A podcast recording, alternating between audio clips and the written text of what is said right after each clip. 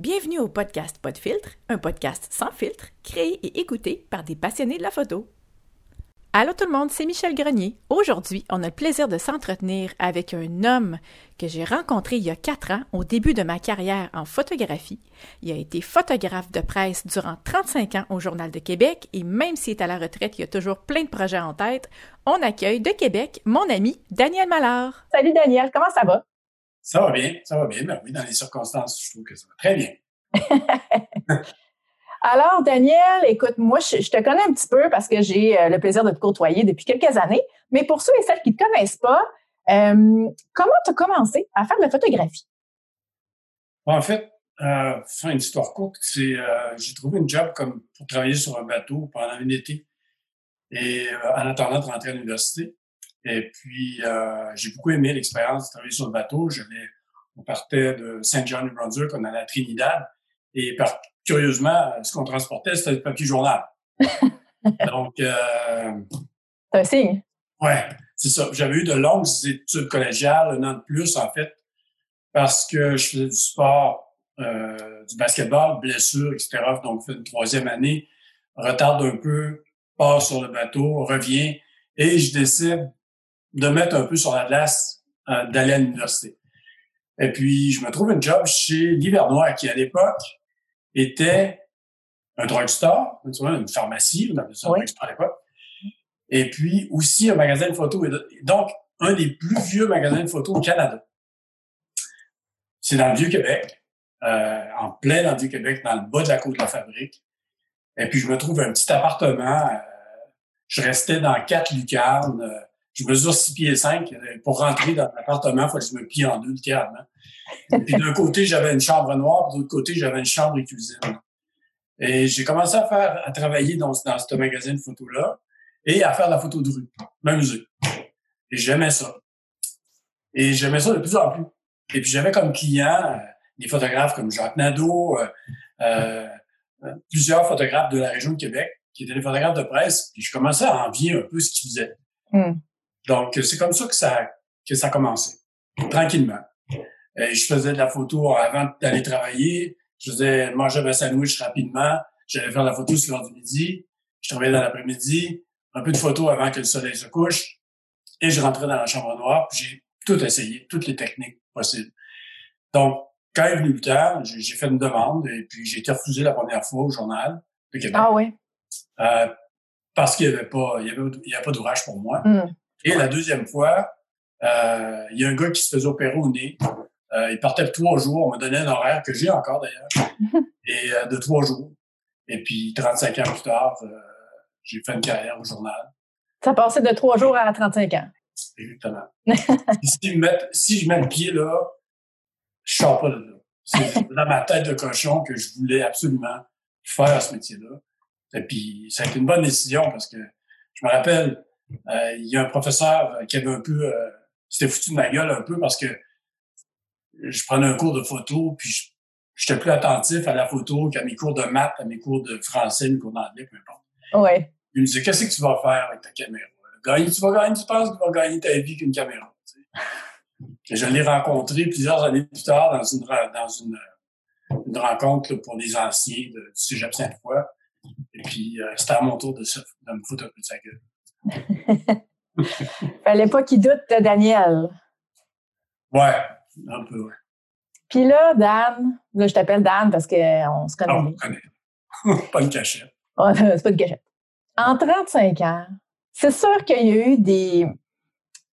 Tu as eu plus. As surmonté plusieurs défis, mais il doit en avoir un qui te vient en tête, un plus grand défi ou un défi peut-être que tu es plus fier d'avoir relevé que d'autres. Puis je trouve que de parler de défis dans le dans les circonstances actuelles, ça peut être opportun. Alors, je te demande, est-ce qu'il y a un défi que tu as relevé dans ta carrière, que tu es vraiment fier ou qui t'a demandé vraiment beaucoup de travail? Ben, des défis qui sont ponctuels dans le temps. Ouais. Le premier grand défi, c'est de rester. Hmm. Tu comprends? Alors, à cette époque-là, surtout, il y avait quand même pas mal plus de photographes de presse qu'aujourd'hui. Et puis, euh, c'est le premier défi, c'était vraiment de, de, de, de, rester puis de vouloir de, persévérer dans le métier. Puis là, au, fil des années, naturellement, bien, il y a eu plusieurs trucs qui sont arrivés. euh, que ce soit de gros faits divers, des événements sportifs, des trucs comme ça. Et puis le journal, j'avais lancé un défi au journal à un moment donné de, leur, de, me, de, me, de me donner, euh, à l'époque, on faisait un, cahier sur les, les, athlètes olympiques. J'avais dit, bon, ben moi, j'aimerais ça le faire, ce cahier-là, mais tout seul. Ou avec peut-être une ou deux autres personnes, mais je veux vraiment prendre le lead là-dedans.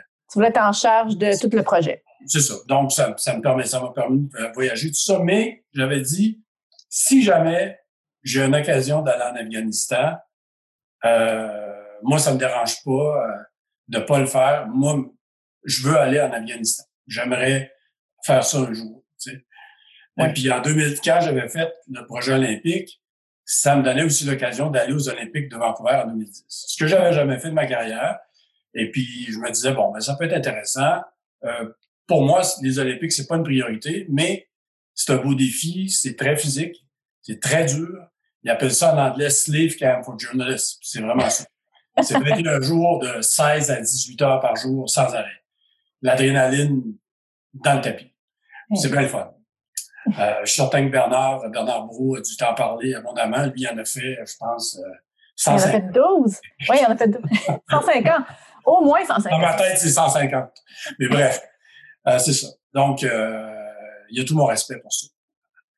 Donc, en 2011, il s'est présenté, effectivement, après que je suis revenu des Olympiques, euh, il s'est présenté l'occasion d'aller, ce qu'on appelle euh, embedded, c'est-à-dire que euh, t'es, tu t'es, avec l'armée. Euh, l'armée ne paye pas pour tes transports, ils ne t'habillent pas, ils font... Mais tu, euh, tu habites quand même sur le camp. Comme mon premier voyage, c'était à Kandahar. Euh, qui servait de camp de base pour le 22e régiment, entre autres. Mais l'intérêt de la chose, c'est que moi et Jean-François Racine, le journaliste avec qui je l'ai fait, d'ailleurs, on l'a fait deux fois ensemble. On a fait 2011 Kandahar, à, l'époque où l'armée canadienne était sur un, était euh, sur un régime, on va dire, offensif. Donc, il, il, participait en toute première ligne à la guerre. Et puis, je suis allé en 2013 où à ce moment-là, le 22e régiment, entre autres, était euh, pour une mission de mentorat. Donc, enseignait différents aspects euh, à la police euh, afghane et au militaire afghan. Donc, j'ai fait ces deux, ces deux séjours-là, en tout, peut-être un mois et demi en total. Quand même, hein? oui, c'est ça. Donc, le, donc, le premier voyage en 2011, donc, euh, c'est Kandahar. Euh, on arrive après 40 heures de, de, de, de, transport en passant par euh, Montréal, oh. Allemagne, Dubaï. Et donc, c'est 40 heures. C'est, tu arrives là-bas, tu es épuisé. je comprends. Donc, puis, tu as beaucoup de matériel. Moi, seul, sans compter ce que Jean-François avait avec lui, je devais avoir pas loin de, de au-delà de 100 livres de matériel. Euh, que ce soit... Euh, tu as besoin de backup, hein, parce que quand tu arrives là-bas, tu peux pas ne pas avoir un deuxième ordinateur. Tu peux pas avoir une ah. troisième caméra. Ouais. Faut, faut que tu sois backé tout le temps parce que, un, ça coûte extrêmement cher y aller. Comme je vous dis, on est, on est, oui, imbriqué dans l'armée, mais c'est nous qui payons toutes nos dépenses. Tout est à tes frais ou en tout cas aux frais de l'entreprise. Mais ce qui est surtout aux frais de journal, ce sont les assurances. C'est ah. que quand tu, quand tu restes sur la base de Kandahar, ce qu'ils appellent en anglais death wash, dans le sens que tu attends, puis t'attends plus ou moins les cadavres qui sortent, des militaires qui sortent des avions, puis qui, euh, tu sais, c'est pas un mandat très agréable. Puis, euh, ouais à l'époque, nous, il y avait des rotations entre CTV, CBC, puis les différentes agences. Et moi et Jean-François, on était assurés. Euh, J'imagine, à l'époque, ça devait être la Lloyds of London, mais là, je dis ça en l'air, mais c'était pas mal juste la Lloyds of London qui pouvait nous donner des assurances, des assurances qui coûtent les yeux de la tête. et Ces assurances-là nous permettaient de, de, de, de, partir en mission avec les, les soldats canadiens, entre autres. Donc, après 40 heures pour se transporter, on arrive finalement à Kandahar oui. par des vols tactiques qui sont très, très, très, très hauts. tu vois le désert afghan, tu vois une petite ligne dans le bas, c'est la pile d'atterrissage. Là, ils te font descendre des montagnes. Puis là, on a fait ça entre Dubaï et avant d'arriver à Kandahar. On a fait plusieurs bases. Donc, un vol qui, normalement, aurait pris euh, même pas une heure, a pris trois heures. Puis on, était, on était déjà épuisés. Donc, arrive là-bas, il nous montre l'endroit où on va dormir. Euh, c'est probablement l'endroit le plus infect où j'ai dormi dans ma vie. Ah non. Euh, les odeurs étaient incroyables. Jean-François arrivait du séisme euh, qu'il y avait eu à Haïti. Il y avait des morts partout. Il dit, Daniel, il dit, même l'odeur en Haïti, c'était pas ça. C'était pas... Ah. Bref, euh, on nous annonce que le lendemain, euh, colonel Saint-Louis part avec des troupes, euh, une troupe spéciale faire des bases avancées, ce qu'on appelle en anglais des FOB, Forward Operating Base. Donc, on partait pour au-delà de huit jours. Et on nous a dit, amenez un petit pack-sac, euh, le linge que vous avez sur le dos, votre matériel, puis la titre. ne pas en amener plus que ça parce que oh. on, vous embarque, jours. on vous embarque dans des véhicules, des, des VLB, véhicules légers blindés. Euh, l'endroit même où la majorité des, des soldats canadiens sont décédés avec des IED, Improvised, Improvised Explosive Device, qui sont mis sur les routes. Donc, euh, mais t'as tellement, tu réalises pas encore euh, tout à fait ce qui, où tu es, tu es fatigué. Oui. Donc, on a eu un briefing euh, le lendemain matin, à 6 heures le matin, je crois, au lever du soleil. Et à 8 heures, euh, j'étais dans un véhicule léger blindé. Et puis, on prenait la route pour des femmes. Et des femmes, on en a fait, comme je te dis, 11 en 8 jours. On est l'équipe de euh, une des équipes de journalistes euh, canadiennes-françaises qui en a fait le plus. Ah oui. Ouais. Donc, euh, ces bases avancées-là, c'est des, carrément des bases tactiques proches de des villages où il y a des talibans. Euh, c'est très complexe, tout, euh, tout, tout, ce qui se passe alentour. Tu étais directement dans le cœur de l'action en t'en allant là, là. Oui, oui, oui. oui. C'est ce qui est curieusement, les huit jours qu'on a été en mission avec, euh, il y avait des démineurs avec nous autres, il y avait euh, vraiment des gars qui sont sur la tranchée, en avant. Ouais. Puis euh, on allait sur les, les Forward Operating Base. Puis il y a un soir, justement, je suis en train de travailler sur mon ordinateur sur une table à pique-nique à la lumière rouge seulement pour pas être vu par les snipers. Mm. Et puis tout d'un coup, j'entends un drone passer peut-être à 200-300 pieds au-dessus du camp où on était. On, peut entendre les drones parce que les drones sont à... C'est le moteur à hélice. Donc, euh, on, on, peut entendre un peu que c'est pas un jet. Là, oui. Et moins de cinq minutes après, euh, ça s'est mis à canarder là, comme pas possible dans une montagne qui était quelques kilomètres à peine. Euh, donc, ça s'est mis vraiment, je me rappelle, la, la, tente derrière moi, il y avait plein de soldats, ils sont tous sortis dehors pour voir ce qui se passait. Ça fait un peu comme si tu es dans un gros orage. Là, tu vois des éclairs, tu entends beaucoup de bruit. Et puis, euh, effectivement, le drone avait repéré euh, une base de Taliban, puis ils se sont mis à attaquer. Ah ouais. Ça, c'est ce qu'on a eu le plus, euh, le plus stressant. Et puis, lors d'une marche aussi dans un village où, euh, où c'était carrément suicidaire de, de s'y promener euh, euh, peut-être deux, trois semaines avant, on a fait une patrouille à pied. C'est drôle parce que cette patrouille à pied-là a été faite à ma demande. Ah oui. Ça faisait trois, quatre jours qu'on était dans les véhicules. Puis je voyais que les gars commençaient à être tannés. Puis il y avait le goût d'aller à l'action, tout ça. Ouais. Je demandais au colonel Saint-Louis, j'ai dit, le village qu'on a passé tantôt, croyez-vous que ce serait possible euh, qu'on puisse, que je puisse y aller faire de la photo? Oui. Là, le colonel, il dit, mes gars ont l'air vraiment écœurés. Il dit, euh, ouais. Il dit, je t'envoie avec mes, mes gars, puis on va aller faire une, une patrouille à pied. Ouais. On est allé marcher, j'ai fait des photos, là j'ai fait beaucoup euh, de photos de human interest. Là, le vendeur de thé, le vendeur d'épices, le boucher. On a acheté du pain nan, on a vu comment que le pain nan se faisait. Mm. Euh, ça a été vraiment euh, une de mes plus belles excursions. Mais quand tu es en, à la marche comme ça, il y a un gars qui a une espèce de gros, gros pack-sac sur le dos des antennes. Ce qu'on appelle un peu, dans le terme militaire, la bulle. Ouais. Ça, ça permet de savoir, cette bulle-là, ça, ça permet de savoir s'il y a des missiles qui sont lancés, des, des missiles, en fait, c'est des, ce qu'on appelle des, comme un truc à l'épaule qu'on a souvent vu, tu sais. Ils, ils, peuvent lancer des espèces de, de, de grenades avec ça. Donc, genre de bazooka, quoi? Un genre de bazooka. OK.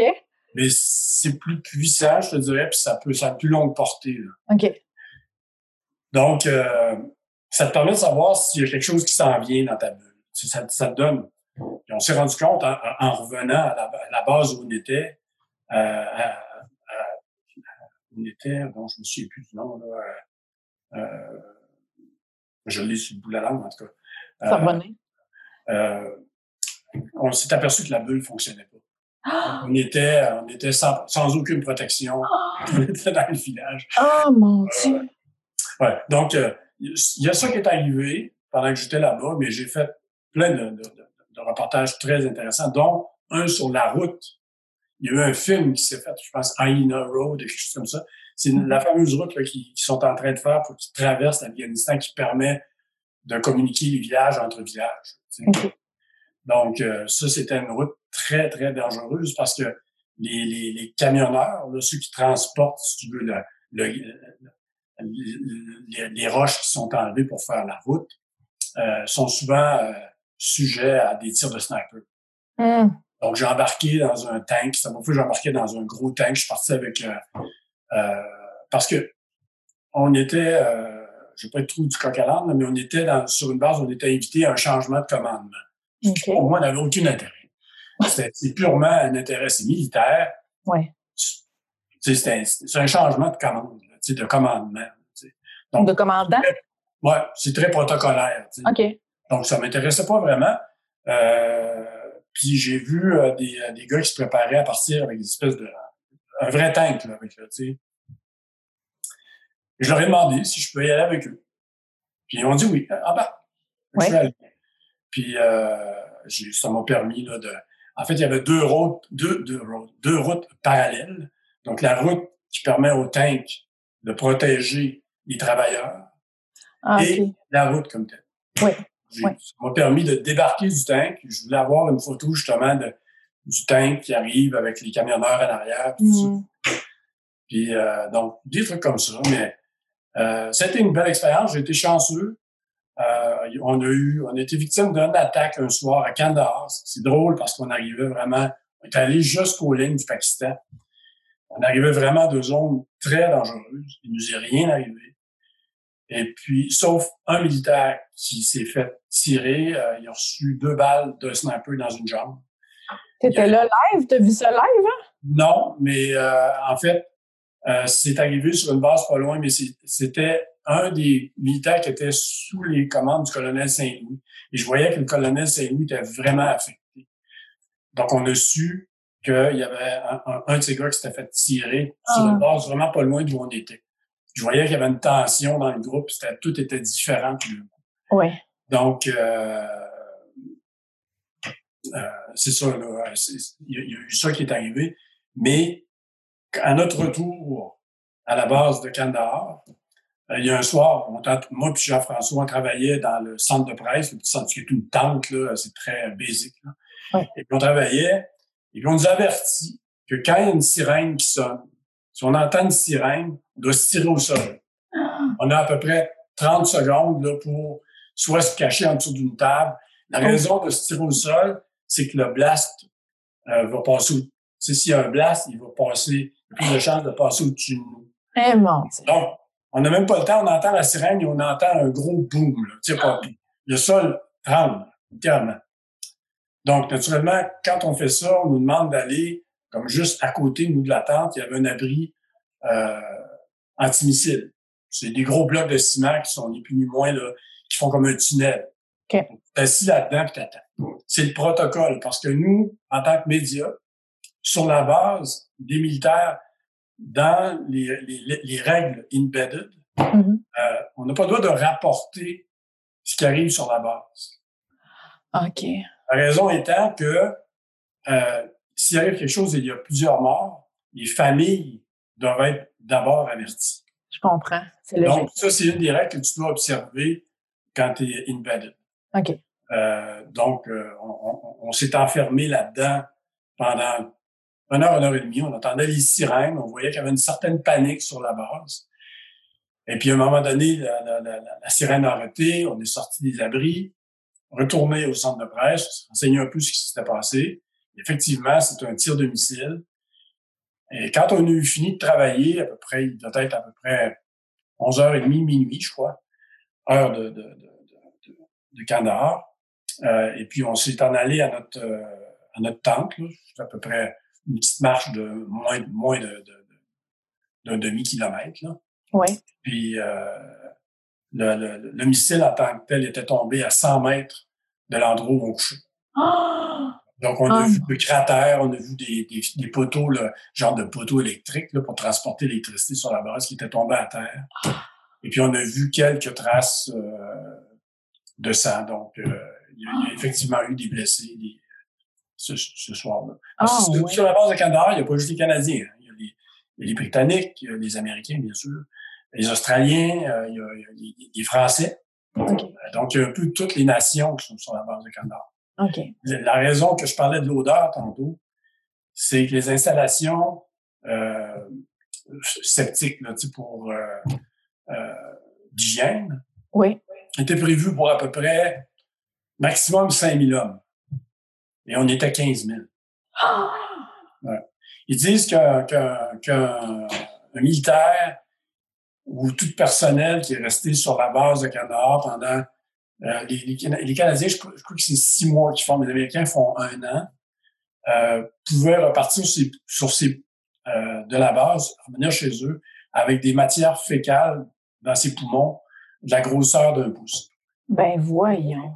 Tu respires, c'est épouvantable. Tu as les yeux rouges, tu as de la misère à parler tellement la gorge te fait mal. Euh, c'est épouvantable. C'est une des pires odeurs que j'ai jamais senties de ma vie. Ah, c'est épouvantable. Donc, euh, c'est ça. Mais, mais ça a été une belle expérience. Puis après ça, en 2013, Kaboul. Mais là, tu, tu me parles depuis tantôt là, de situations extrêmement dangereuses, puis de, tu sais, c'est probablement des plus, choses les plus difficiles que qu'on peut être témoin dans sa vie. Qu'est-ce qui fait que tu, voulais tant aller documenter ça? Quand j'étais au début un peu de ma carrière, j'avais été, euh, été invité euh, avec euh, un autre journaliste et un autre photographe aussi. Euh, euh, on avait été à Gagetown. Je me souviens, c'est Gagetown. Il y avait une pratique de l'OTAN. Ils offraient une formation, somme toute assez sommaire, mais assez, euh, assez complète aussi, euh, comme de correspondant de guerre. Avec un entraînement et tout ça, mise en situation, etc. etc.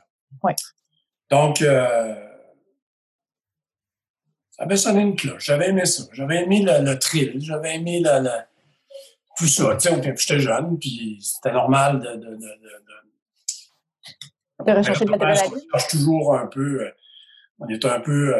On vient adrénaline junkie un peu. Oui, oui, oui. Donc, c'était resté dans, dans ma tête comme ça. Puis, euh, naturellement, mais après, euh, au journal, ben, j'ai travaillé beaucoup. euh, puis, des enfants sont nés. Donc, j'ai deux enfants. Oui. Ça change un peu, tu sais, des responsabilités, etc. etc. Ben. Donc, c'est plus difficile de, de, de, de dire, bon, ben, moi, du jour au lendemain, je claque la porte du journal, puis je m'en vais comme correspondant de guerre. Puis, Ah. il n'y a pas grand correspondant de guerre qui sont capables de rester euh, en famille. ou, Ben non, c'est sûr. C'est pas vivable. Non, non, non. Donc, c'est resté comme ça. Puis, donc, mes responsabilités avec l'âge se sont atténuées vis-à-vis de mes enfants parce qu'ils ont grandi, rendus adultes, ils sont assez responsables pour prendre soin d'eux autres. Puis, ben, c'est ça. En 2011, j'avais donc 54 ans, la première fois que j'y suis allé. Puis, euh, j'ai eu l'occasion, puis je l'ai pris. C'est sûr que c'est une grosse préparation. Là. Tu prépares, il y a un paquet de papiers à remplir, puis j'ai eu à peu près pas loin d'une vingtaine de vaccins. Euh, puis donc, euh, là, tu remplis des papiers, tu fais tes affaires, tu es là-dedans, tu vas acheter du matériel, ton casque, tes lunettes, tes gants, ta veste antiballe, veste antiballe qui pèse une... Parce que c'est... T'as la veste antiballe qu'on voit les policiers, là, souvent, là, c'est une petite, Oui. Ça prenait euh, les plaques. C'est des plaques, euh, c'est pas de la porcelaine, je me sais c'est quoi, mais c'est très lourd, c'est très épais. Ah oui. Euh, donc, ça prend ça, ça prend des lunettes, euh, des gants spéciaux, en tout cas, bref. tout un équipement. Ouais. Donc là, tu fais ça, tu t'occupes de tout ça, puis à un moment donné, bon, ben là, tu, tu continues ton travail, tu vas dans des conférences de presse à l'hôtel de ville, tu vois. Le quotidien, quoi. Un peu plus tranquille. À un moment donné, là, les billets d'avion arrivent, euh, tu vois l'itinéraire, tout ça, c'est correct, c'est beau. Puis après ça, là, ton patron te fait venir dans son bureau. Il te reste euh, deux, trois jours avant de partir, puis là, il te demande, il dit, Daniel, s'il arrive quelque chose, qu'est-ce qu'on fait? Puis là, ben, c'est comme, ah, ben oui, c'est vrai. Je il, y a, à ça. il y a un risque. Il y a un risque. Ben oui, ben, il, écoute, il y a une équipe de Radio-Canada qui, qui, ont, qui, ont, qui ont passé sur Heidi. Il était en patrouille, puis euh, le caméraman a perdu, je pense qu'ils ont coupé la jambe en bas du genou. Mais les en passant, c'est d'une force phénoménale. Le, la, la, veille qu'on parte pour les FOB, il y a, euh, il y a une troupe d'Américains euh, qui, euh, des, des, troupes qui sont transportées, c'est une espèce de 10 roues, là, on a vu ça dans les films, sont assis dans... Et ils ont... Euh, D'habitude, sont escortés des véhicules en avant qui peuvent repérer euh, s'il y a des ID. Une espèce de gros tank là, avec un truc en avant là, qui, qui va repérer des métaux dans le sol. Détecter, là, ouais, OK. Ouais. Et pour une raison que j'ignore, euh, ça n'a pas été détecté. Ah. Le, le, le, camion était coupé en deux et il cherchait le conducteur. Le conducteur a été éjecté par la fenêtre à l'avant, puis il était sur le top d'une colline. C'est épouvantable. Euh, puis à un moment donné même, j'en ai parlé parce que moi, j'étais avec une médic euh, dans le VLB. J'étais avec une, militaire qui, qui, qui, qui, qui travaille euh, au service médical. Et puis à un moment donné, ben, c'est ça, tu sais. T'en parles pas trop au début, c'est pas un sujet tabou, mais t'oses pas trop en parler parce que tu veux pas y penser. Mm-hmm. Mais là, on s'en est mis, on s'est mis à en parler. Ben oui. là, elle m'a dit, Daniel, c'est tellement fort que sur une de nos explosions, là, ça, ça a pris de la matière ADN parce que les corps étaient fusionnés. Ah! Tellement c'était, c'était fort. Donc, euh, c'est vraiment euh, ça qui stresse. C'est pas, c'est une guerre très différente. Hein. C'est pas une guerre comme le Vietnam, là, t'avais des troupes, là, puis là, ça se canardait entre, dans les buissons et tout ce que tu veux. Ouais. Euh, mais c'est une guerre, c'est une guerre très, très technologique avec des drones, avec des, c'est très, très différent à couvrir. C'est pour ça que, euh, tu tu t'attends pas là, à couvrir des gars qui se tirent, des trucs comme ça. Là. Ouais. ça, tu veux pas faire ça. Ouais. Moi, ça me tentait pas. J'allais pas là pour ça. J'allais. La première, une de mes premiers défis, c'était d'y aller, mais c'était aussi d'y revenir. De revenir en, en santé. En Et moi, ce que je voulais faire, parce que moi, j'ai beaucoup d'intérêt comme photographe pour le, ce qu'on appelle le human feature. J'ai eu la chance d'aller en Nouvelle-Orléans après Katrina. Euh, je suis allé en Haïti aussi euh, quelques années après le séisme. J'aime beaucoup faire du human feature. Oui. Puis, bon, moi, c'était une chance. D'ailleurs, le colonel Saint-Louis, la journée où euh, il y a eu le gars qui s'est fait tirer dans la jambe, il était vraiment des, vraiment très affecté. Oui. Fait que, à un moment donné, je l'ai rencontré. J'ai dit, colonel Saint-Louis, j'ai dit, euh, ça vous tente, j'aimerais vous montrer les photos que j'ai faites à date. Ah, il dit, ça va me faire du bien. Mm. J'ai euh, emmené mon ordinateur. Là, je voyais qu'il avait l'air ému. Il avait l'air. Euh, c'est un gars qui est très, très, très humain. Là. Ouais. Euh, beaucoup aimé ce, ce, ce type-là. D'ailleurs, euh, c'est un des seuls militaires canadiens qui est à la tête d'une troupe américaine en ce moment aux États-Unis. Ah oui? Vraiment, oh, c'est un gars très intelligent. Puis, bref, euh, j'ai beaucoup aimé le contact avec ce monsieur-là. Et puis, il dit, Daniel, il dit, il dit, je viens de voir l'Afghanistan pour la première fois. Ça fait des années que je suis ici. Mais il dit, tu es en train de me montrer qu'il y a un quotidien pour les gens. Mm. Avec les enfants, avec les... les, les... Donc, c'est ce que j'avais fait dans le village, en me promenant. Donc, euh, il, était, il était content de voir les photos. Il dit, je suis content que tu m'aies demandé de faire une, une patrouille à pied juste pour voir ces photos-là. Ouais. Mais ça, montre, ça montre la puissance, je pense, de nous en tant que photographes, la, la, la puissance ou l'importance de notre angle de vue, tu sais, par rapport à nos valeurs en tant que personne, en tant que photographe, tu sais. Toi, tu as des valeurs qui supportent, euh, par exemple, euh, l'entraide ou le courage ou peu importe. C'est ce que tu as voulu aller rechercher dans les photos avec les enfants et tout. Tandis que Colonel Saint-Louis, lui, son angle de vision était différent parce qu'il était dans une position totalement différente. Complètement. Mais ça montre à quel point on, on peut passer des messages puissants dans nos photographies selon le message qu'on veut partager. Ouais, ça, ça. Ouais, le message, il est perçu euh, par l'œil de celui qui regarde. Hein, donc, euh, euh, ça passe différents messages. Mais moi, c'était pas. c'était plus un but de, de documenter un peu. tu sais, les gens du 22e régiment, c'est nos voisins. C'est des gens qui, qui sont à, qui vivent à val qui vivent à Sainte-Catherine dans Jean-Cartier, ouais. qui vivent à Stoneham et puis qui vivent à Shannon. Tu sais. Ouais. Euh, ça peut être ton voisin, ça peut être le gars que tu rencontres tous les matins au Tim Hortons. Tu sais. Puis le, fameux 22, là, il y a le 22e régiment que tout le monde appelle le 22. Euh, puis ils ont un rôle, ils ont eu un rôle vraiment important. Et ils étaient très appréciés euh, des, des, des, Afghans. Ce qui n'était pas vraiment le cas des soldats américains. Ah. Euh, les soldats américains se sont appropriés le territoire parce que les Canadiens étaient là pour aider. Ils sentaient que même dans leur mission offensive, ils étaient là pour aider. C'est une toute autre façon d'agir, les militaires, les militaires canadiens par rapport aux Je comprends un peu aussi, c'est la plus grande force au monde, si on veut, les Américains. Ouais. Ils arrivent là et puis euh, c'est des dominants. Là, les Canadiens, les gens qui sont à l'écoute, tu sais, la fameuse politesse canadienne. Ouais. Il y a eu même des annonces qui ridiculisent un peu la grande politesse canadienne.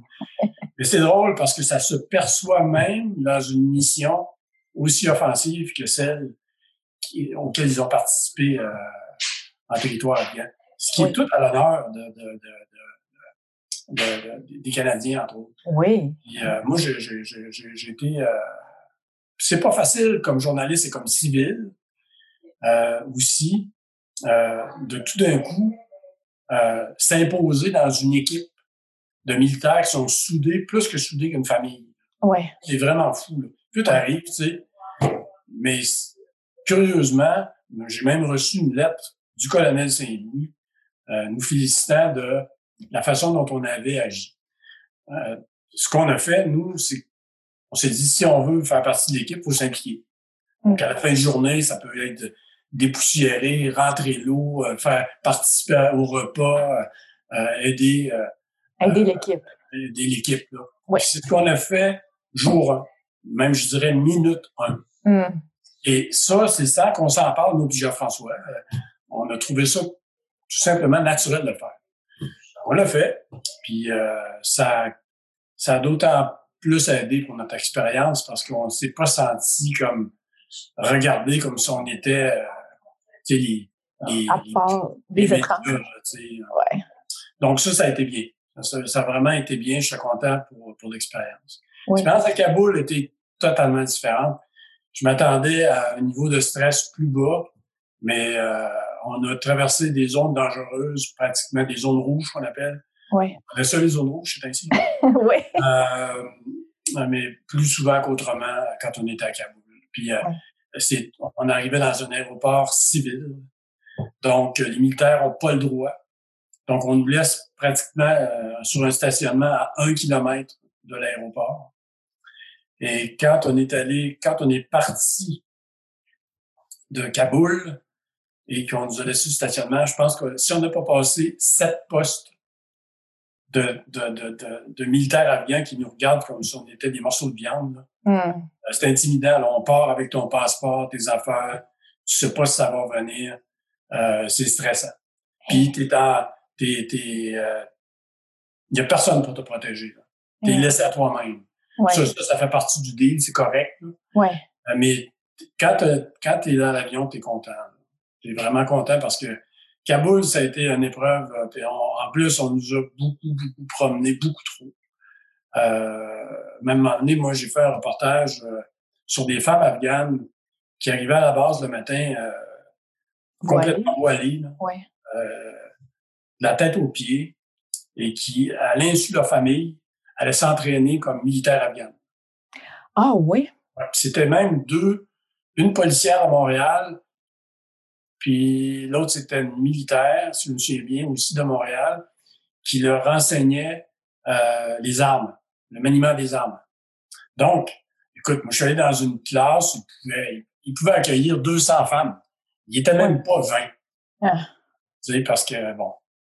Euh, et puis, euh, ça, j'aurais passé ma journée à faire que ça. Je, je pense que c'est même, c'est dans mes bonnes photos de l'Afghanistan, c'est ça.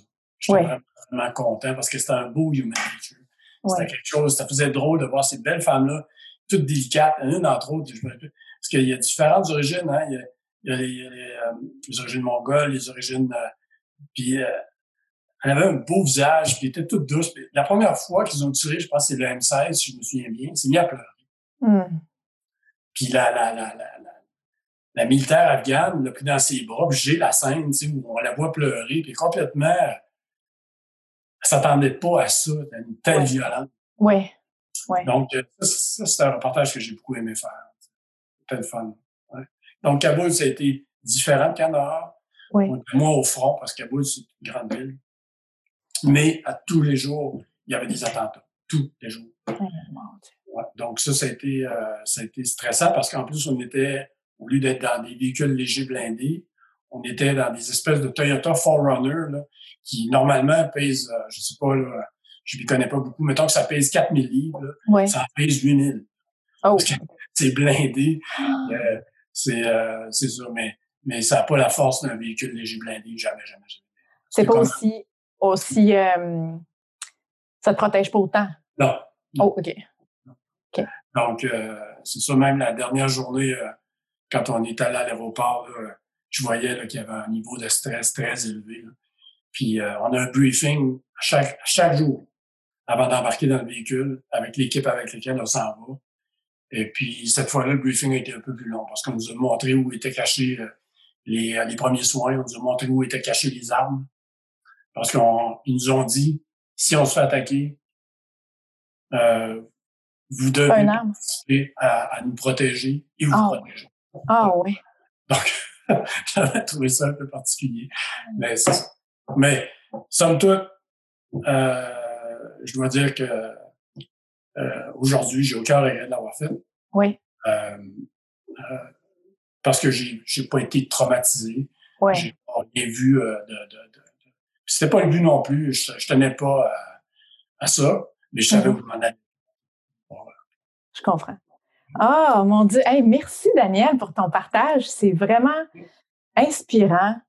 Puis, euh, dis-moi, là, je sais que, bon, de ce temps-ci, c'est pas euh, des photos euh, de guerre que tu prends, même si on est dans des circonstances particulières en 2020. Tu continues tout le temps à faire des super belles photos, puis on sent vraiment beaucoup, le, comme tu dis, le human feature dans toutes les photos que tu fais. Tu fais des magnifiques portraits.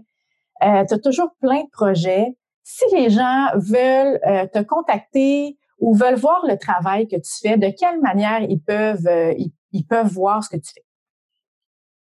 En fait, le seul média social que j'utilise, puis il y en a qui me disent ben, pourquoi tu n'es pas sur Instagram? C'est parce que je comprends pas. Instagram, premièrement, au carré, pour moi, ça, ça, ça fait pas de sens?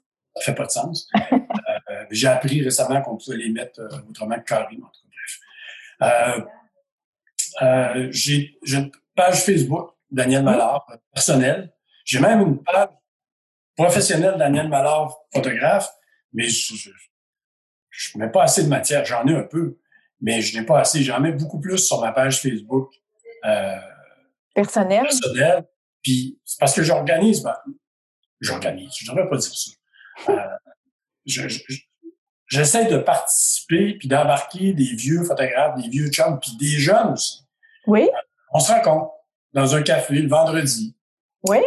ça a commencé comme ça. On a, on se voit. J'avais été invité par Pascal Raté dans un café. Puis je lui ai proposé, je dis pourquoi qu'on n'essaye pas d'inviter d'autres? On a commencé à inviter d'autres, on a invité d'autres personnes. Et on a on fait ça le vendredi, mais sauf là, c'est bien plate, on ne le fait pas. Mais on fait des sorties aussi, euh, comme la semaine passée, on est allé, euh, moi, Pascal et Simon Clark en ville, on fait de la photo de rue. Euh, puis j'essaye aussi de, sortir de ma zone de confort, faire des, nouveaux trucs. Oui. J'avais, j'avais connu un photographe à une certaine époque. Ça aussi, ça a été un des plus beaux moments de, ma vie de photographe. C'est la rencontre avec Osvaldo Salas, qui était un des photographes de Fidel Castro. Et euh, je l'ai invité euh, chez moi. Il est venu euh, rester chez moi trois semaines. On a fait une exposition ensemble au Musée de la Civilisation, etc. Et puis, lui, il était déjà à sa retraite. Il avait dans la soixante-dizaine, il avait 76 ans quand j'ai rencontré. Et puis, il m'avait dit, ta retraite, c'est important que tu sortes de la zone de confort, que tu t'amuses à faire d'autres choses. Mm. J'ai je fais des montages, je, je travaille, je m'amuse. Je fais, tu sais, je peux sortir de tout le code d'éthique par lequel j'ai été j'ai été, euh, j'ai suivi, j'ai essayé de suivre euh, toute ma carrière. Et puis maintenant, je, je peux en sortir. J'ai l'impression d'être plus libre. D'être libre, oui. Ouais, euh, plus m'exprimer. Je l'ai fait quand j'ai fait les cahiers olympiques. J'ai eu beaucoup, euh, j'ai eu la chance vraiment d'avoir carte blanche. C'était tout à l'honneur du journal. Oui. Comme je dis dans les conférences, des fois, j'avais une carte blanche puis une carte de crédit sans limite ou à peu près. le, rêve de, le rêve de toute femme, quoi. ou le rêve de tout photographe qui veut partir faire un projet comme ça.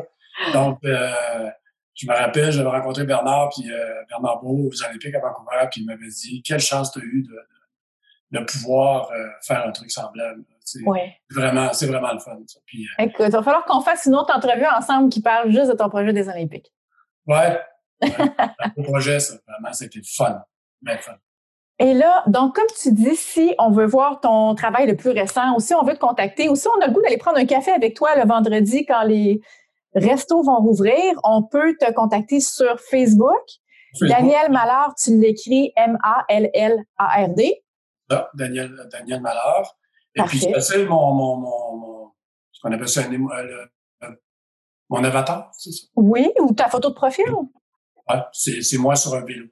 Bon, fait qu'on devrait. D'ailleurs, une belle photo qui a été faite par euh, une très bonne photographe, le bon, Michel Grenier, euh, euh, pour pas la nommer. Euh, donc, c'est ça. Donc, tu peux reconnaître. Puis, euh, je, je comme là, l'hiver s'en vient, Dan est frileux un peu. Il fait un peu de photos d'hiver. Mais euh, euh, j'en mets euh, quand, quand, quand, je fais ça. Puis sur mon Messenger, ben, j'ai organisé le groupe là, qui s'appelle Café Photog. Donc, comme je dis, vous pouvez venir. Il y a juste une chose qu'on demande, c'est qu'il faut savoir qu'est-ce que veut dire M sur une caméra. c'est toujours pratique, c'est bon. Alors, avis aux photographes qui sont dans la ville de Québec, Café Photog? Euh, non, ben, Café Photog, c'est, moi, je suis l'administrateur de tout ça. Euh, donc, les photographes là-dessus. Mais s'ils me rejoignent sur mon Messenger, ils ont envie de façon un peu ponctuelle de, venir nous rencontrer un vendredi quand cette foutue pandémie sera terminée. Oui. Euh, ça va nous faire plaisir. Nous, on, aime parler de photos. Euh, ben oui. Jeune comme vieux. Je suis avec Jean-Marie Villeneuve, qui est un vieux pote que je connais depuis 40 ans qui est un, un, des très, très bons photographes de la ville de Québec. J'avais pour le soleil pendant 40 quelques années. Euh, et il vient souvent. C'est un abonné. Euh, et puis, il y a des jeunes comme Pascal Raté, euh, euh Simon Clark, euh, Steven Leblanc, etc. Des, des gens qui viennent. Jacques Bossineau, de la presse canadienne. Oui. Fait son tour régulièrement. Donc, on s'amuse, on parle de photos, une passion. Puis, c'est une drogue dure. Donc, ça marche ah, ben, l'invitation est lancée.